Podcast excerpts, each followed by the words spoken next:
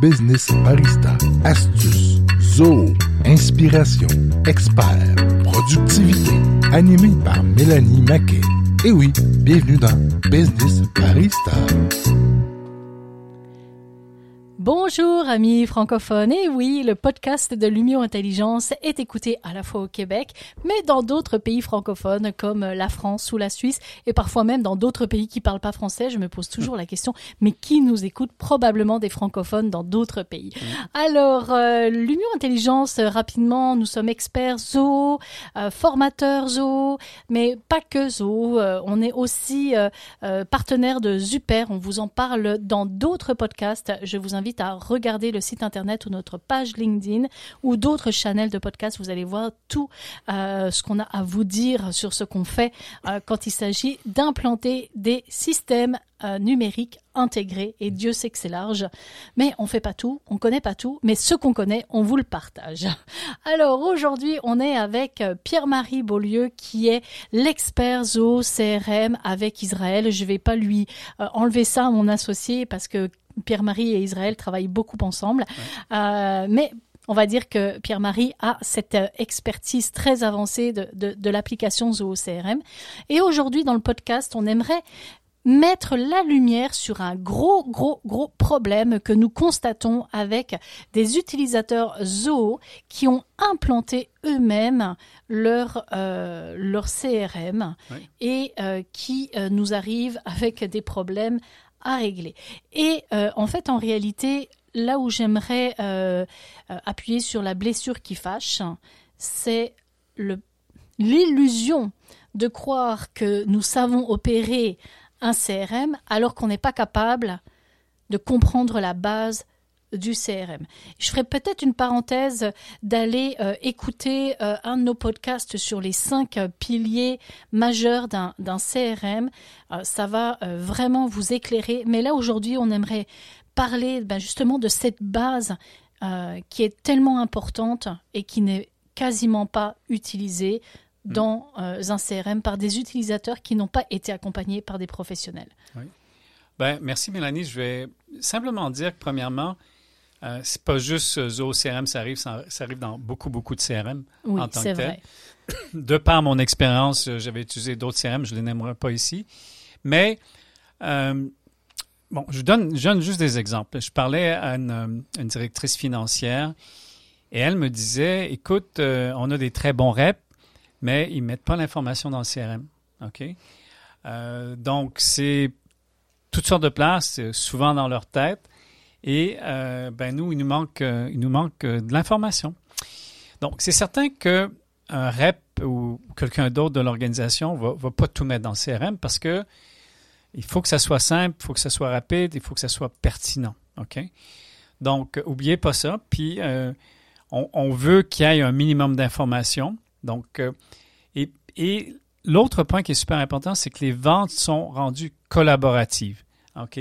Donc, c'est pas juste une personne, ça va être peut-être un représentant qui va parler à un autre représentant ou quelqu'un de technique ou quelqu'un de finance. Donc, on collabore maintenant parce que euh, souvent, comme je dis, le, le client a un problème ou un objectif et lui, il veut une solution globale. Il veut pas des choses spécifiques nécessairement, mais il veut que l'organisation lui offre une solution euh, globale à son problème. Donc, actuellement, ce qu'on voit, et Mélanie confirmera certainement, c'est que les gens ne savent pas euh, qu'on peut mettre des notes, euh, des notes dans, dans le, le CRM. Donc, on peut mettre des notes en les tapant. On peut mettre des notes euh, tout simplement en prenant notre application mobile, en l'ouvrant sur notre compte, notre contact, notre lead, whatever. Et on peut euh, Enregistrer. enregistrer et ça peut être converti en texte automatiquement. enregistrer une note vocale qui est convertie. en Exactement.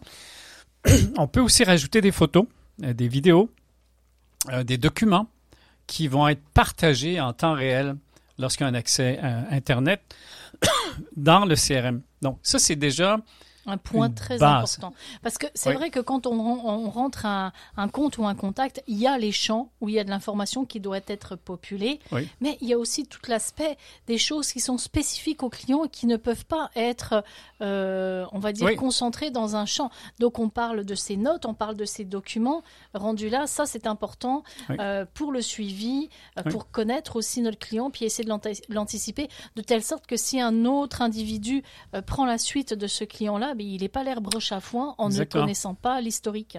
Puis, ce qui arrive là-dedans, c'est que, comme on mentionnait, maintenant, des fois, on, on est occupé, on est pressé et on comprend très bien ça. Je l'ai vécu, tout le monde l'a vécu. Donc, de là, de prendre une note vocale, on ouvre notre mobile, Exactement. elle, est, elle est écrite, elle est faite, elle est enregistrée. On, on, enlève ça de notre tête, euh, du fardeau mental, c'est fait. Donc, ça, c'est déjà une base de faire ces choses-là. Et euh, il faut habituer les gens. Souvent, les gens ne savent pas que l'application mobile va faire ces choses-là. Mais je vais vous donner un petit exemple. Je me rappelle, il y a quelques années, le représentant allait chez le client, prenait un paquet de photos, il passait deux heures à organiser les photos, puis les, les loader quelque part.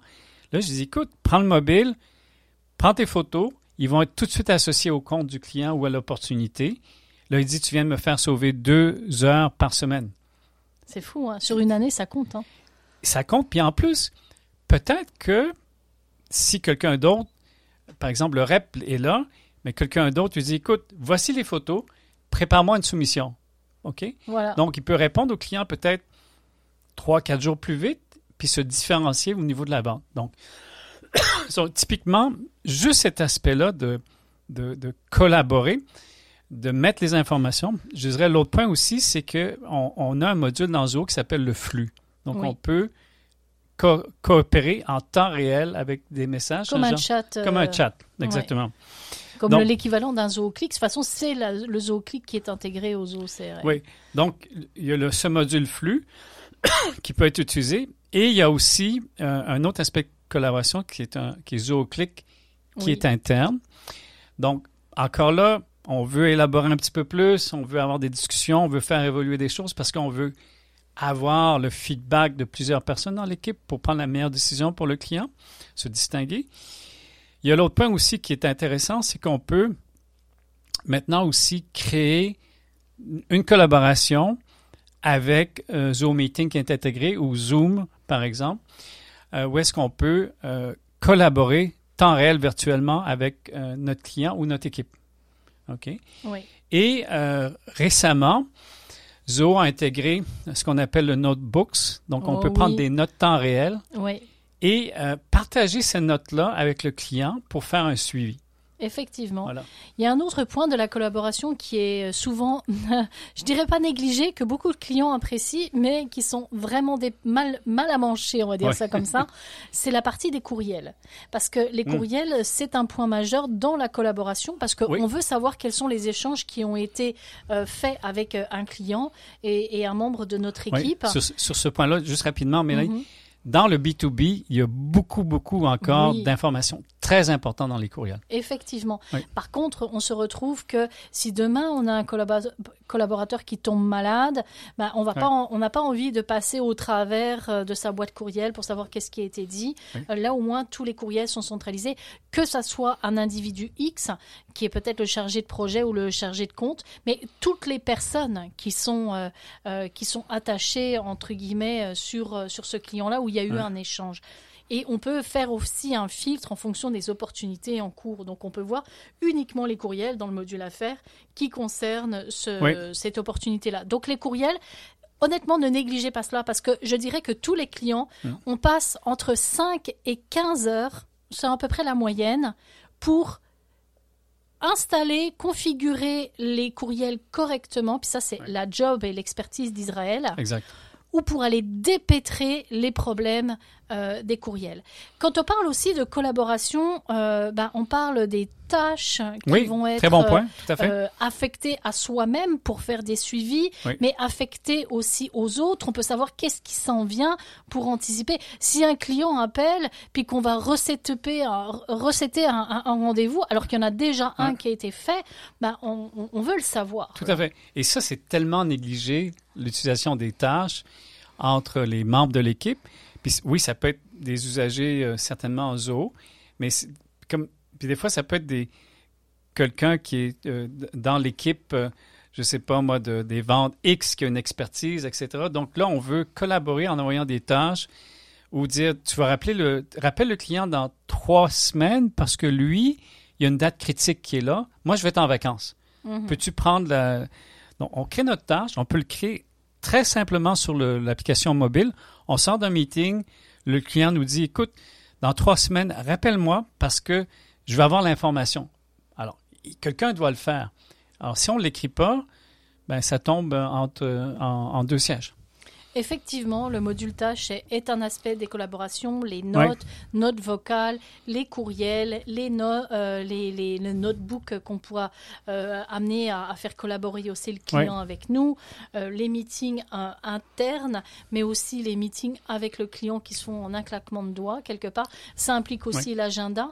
Euh, parce qu'on peut avoir des oui. agendas partagés Oui. qui nous permettent de savoir ok qu'est-ce qui s'en vient dans la planif euh, avec les suivis, euh, le suivi d'un client. Un autre point aussi qu'on pourrait élaborer peut-être plus loin, un podcast juste là-dessus, c'est qu'il y a maintenant Zoho Work Drive, que- comme un, un OneDrive, qui est intégré dans euh, Zoho CRM. Et j'adore cette euh, option-là. Donc, on peut mettre les documents au même endroit Oui. dans le cloud.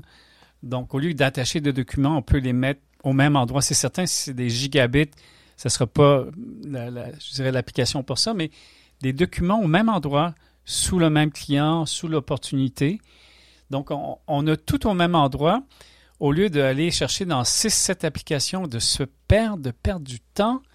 Ben, en fait, euh, moi, dans le CRM, ce que j'apprécie, puis on l'utilise chez Lumio, c'est que j'ai intégré WorkDrive dans le CRM. C'est ça. Euh, J'utilise, j'ai des dossiers clients, puis dans mon dossier client, j'ai des sous-dossiers où les clients sont censés nous partager euh, les documents. Exactement. Par exemple, quand on fait une migration euh, vers ZooBooks, ben, il y a plein de documents, la charte de compte, euh, Oui. les, la balance de vérification, la liste des clients, etc. Donc, ce que je fais, c'est qu'au lieu de mettre les documents directement dans l'application Zoho CRM, je les mets dans le Zoho WorkDrive. Je peux partager ce dossier-là au client, mais le, le dossier WorkDrive est attaché au compte ou à l'opportunité. Donc, c'est une collaboration interne et externe, à, à partir fait. du CRM. Exactement. C'est vrai que rendu là, on voit euh, que c'est une base qui est souvent négligée Oui. euh, pour opérer un CRM, c'est-à-dire le CRM, c'est la gestion de la relation client. Donc la relation client, Mm. ça implique qu'il y a des connaissances, il y a des échanges avec ce client-là. Oui. Il ne faut pas les négliger. Il y a des suivis en interne et avec le client. Euh, donc rendu là aussi, il ne faut pas les négliger. Et malheureusement, ce qu'on constate trop souvent, c'est que cet aspect-là de base d'un CRM est complètement zappé Oui. euh, par les utilisateurs. Mais quand on l'explique aux clients, quand on leur montre, quand on leur suggère d'avoir euh, ces utilisations-là, bah, non seulement ça vient alléger le travail, on évite les pertes d'opportunités et surtout on améliore l'expérience client. Pour moi, Oui. c'est les trois points majeurs de cet aspect-là. Puis peut-être un dernier point de ma part, Mélanie. Dans, euh, dans le CRM, on a un tab en haut qui sont un tab donné, mais un tab historique. Oui, Alors, le tab historique, souvent les gens ne savent pas, ils l'ont pas vu. Moi aussi, ça m'a pris du temps au début de dire est-ce que ça va être utile? C'est très utile parce qu'on connaît toute l'historique, la traçabilité, qui a fait quoi quand, qu'est-ce qui était envoyé au client. Donc, des fois, on a quelqu'un qui, qui rentre, qui est nouveau, qui revient de vacances. On dit va voir l'historique, c'est là. Si tu n'as pas toute l'information, appelle-moi, on va jaser ou envoie-moi un flux de- de- d'informations. Je vais tout avoir au même endroit. Alors, euh, cet aspect collaboratif est, critique maintenant pour avoir une belle expérience avec, euh, avec son client. Effectivement, ça conclut ce podcast, mais avant de conclure euh, vraiment sur, bah, en quoi qu'on peut conclure sur ce sujet-là, mais j'aimerais vous informer que euh, à partir euh, de, on va dire, on commence et peu importe à quel moment vous prenez, vous écoutez ce podcast-là, mais à, à la rentrée euh, 2021, on commence les cohortes de formation. Donc il y a quatre cohortes par année. Il y en a une à l'automne, une à l'hiver, au printemps, à l'été. C'est pas bien plus compliqué. En général, c'est entre 4 et 9 semaines de formation. En fait, nous avons 5 formations à date qui vont être dispensées. Zo CRM avec tout ce qui est euh, processus de vente, euh, commercialisation, etc. Plus euh, l'aspect technologique. Le Zoobooks avec, vous allez être formé sur Zoobooks pour opérer votre, votre comptabilité. Tout ce qui est marketing et automation, tunnel de vente, tunnel marketing, etc. Ça, c'est avec moi aussi. Vous allez avoir avec Israël tout ce qui est e-commerce, euh, donc avec euh, euh, que ça soit une plateforme de boutique en ligne connectée avec de la gestion d'inventaire, comment vous gérez votre e-commerce avec Zo. Et le dernier, le petit dernier qui est né, Super. Vous connaissez pas Super, vous inquiétez pas, allez sur les podcasts, vous allez voir, on va vous parler de Super en long et en large, mais c'est un FSM, un Field Management Service. Donc si vous êtes une entreprise dans la maintenance, la réparation, l'installation, vous devez travailler avec un FSM. C'est comme on doit aujourd'hui travailler avec un CRM. Donc, cinq formations pour vous, utilisateurs et cadres dirigeants dans une PME. Ne passez pas au travers des formations live subventionnées à 50% la plupart du temps par Emploi Québec. Donc, vraiment, un petit bijou à, à donner à vos employés et à vous-même. Alors, merci de votre écoute. On se dit à la prochaine. Si vous avez des questions, appelez-moi. Il n'y a pas de problème. Je vais pouvoir vous guider. On a notre euh, rencontre exploratoire complètement gratuite qui dure entre 60 et 90 minutes. On est là pour vous accompagner. Je vous remercie de votre écoute encore une fois et sur ce, je vous dis bonjour à vous. À la prochaine.